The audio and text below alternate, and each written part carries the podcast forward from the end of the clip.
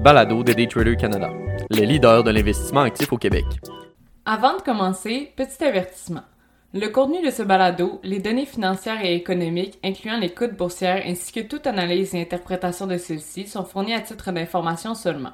En aucun cas, elles ne doivent être considérées comme étant une recommandation ou un conseil d'acheter, de vendre, de vendre à découvert ou poser tout autre acte envers toute valeur mobilière, tout instrument dérivé ou tout actif ou classe d'actifs quelconque.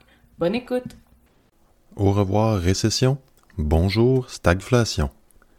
Par Olivier Gélina, analyste financier et contributeur pour Daytrader Canada. L'inflation fait les manchettes cette semaine avec les dernières lectures américaines et canadiennes de la semaine passée et cette semaine. Elle a également été dans la mire des régulateurs et de la politique pour plusieurs mois, voire années maintenant, et, quoique le rythme de croissance a décéléré, l'indicateur demeure au-dessus de la fourchette cible. La question se pose réellement dans un tel scénario. De quoi a-t-on besoin pour retrouver la cible au juste? La question est simple. La réponse, cependant, l'est un peu moins.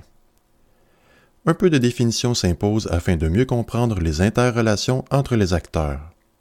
Évidemment, l'inflation indique une hausse persistante du niveau des prix moyens dans le temps, impliquant de l'autre côté une baisse du pouvoir d'achat d'un consommateur. Cette hausse de prix vient de multiples canaux, soit le coût de se loger, l'énergie, les biens et services, bref, tout ce qui peut être acheté pratiquement. C'est d'ailleurs l'approche de la Banque du Canada et de la Fed aux États-Unis afin de mesurer cet indice. Prendre un panier de biens courants et mesurer le prix de ce même panier d'une période à l'autre.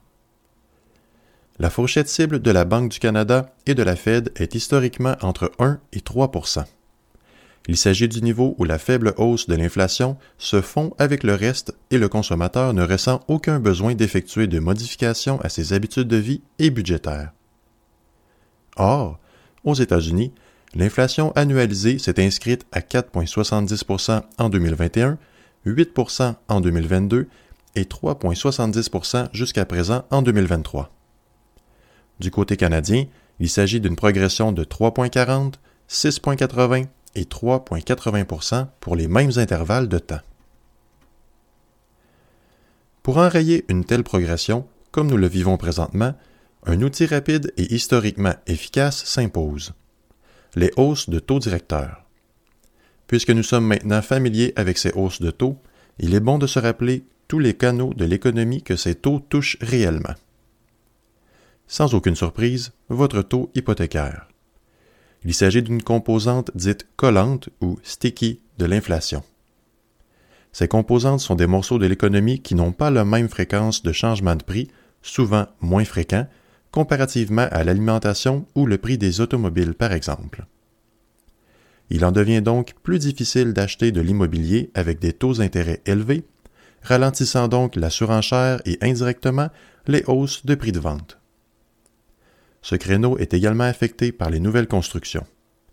Alors que l'on pourrait se dire bêtement d'augmenter le nombre de maisons ou de logis construits afin de réduire la pression sur les prix, les entrepreneurs doivent quant à eux œuvrer avec minutie face à la charge d'intérêt se rattachant à leur financement.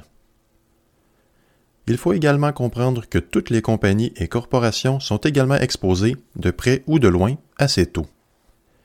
Pour une compagnie endettée comme ATT Inc. sur le New York Stock Exchange ticker T, qui détenait pour plus de 128 milliards de dollars en dette long terme et d'un ratio d'endettement de 54,8% en Q2 2023, nombreux sont leurs prêts avec des taux basés sur le taux directeur ou encore sur les taux interbanques comme le Libor, Euribor ou le SOFR. Malheureusement pour le consommateur individuel, ces hausses lui sont souvent refilées à travers les nouvelles tarifications de produits qu'il achète.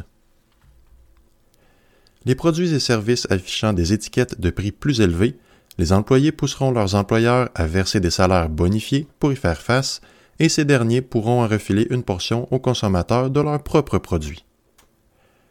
Les épiceries reçoivent des factures plus salées des producteurs faisant face à une augmentation de leurs propres coûts d'opération, vendent les produits plus chers afin de conserver une certaine marge de profitabilité, bref, le cercle vicieux est déjà bien entamé.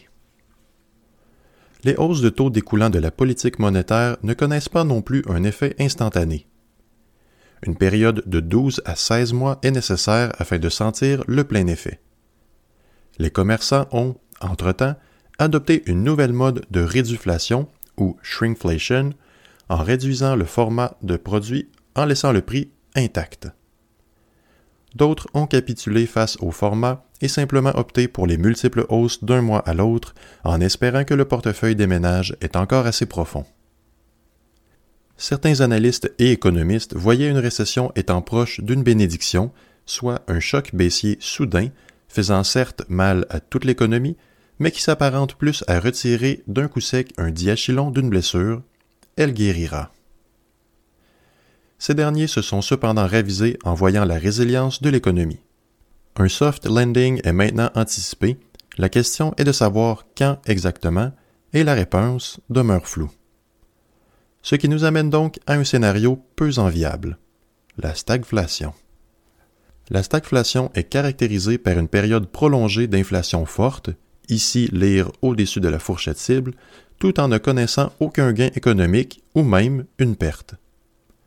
Ce scénario s'inscrit d'ailleurs aisément dans les derniers discours de M. Powell, président de la Réserve fédérale américaine. Les taux devront être maintenus plus élevés et ce, pour plus longtemps.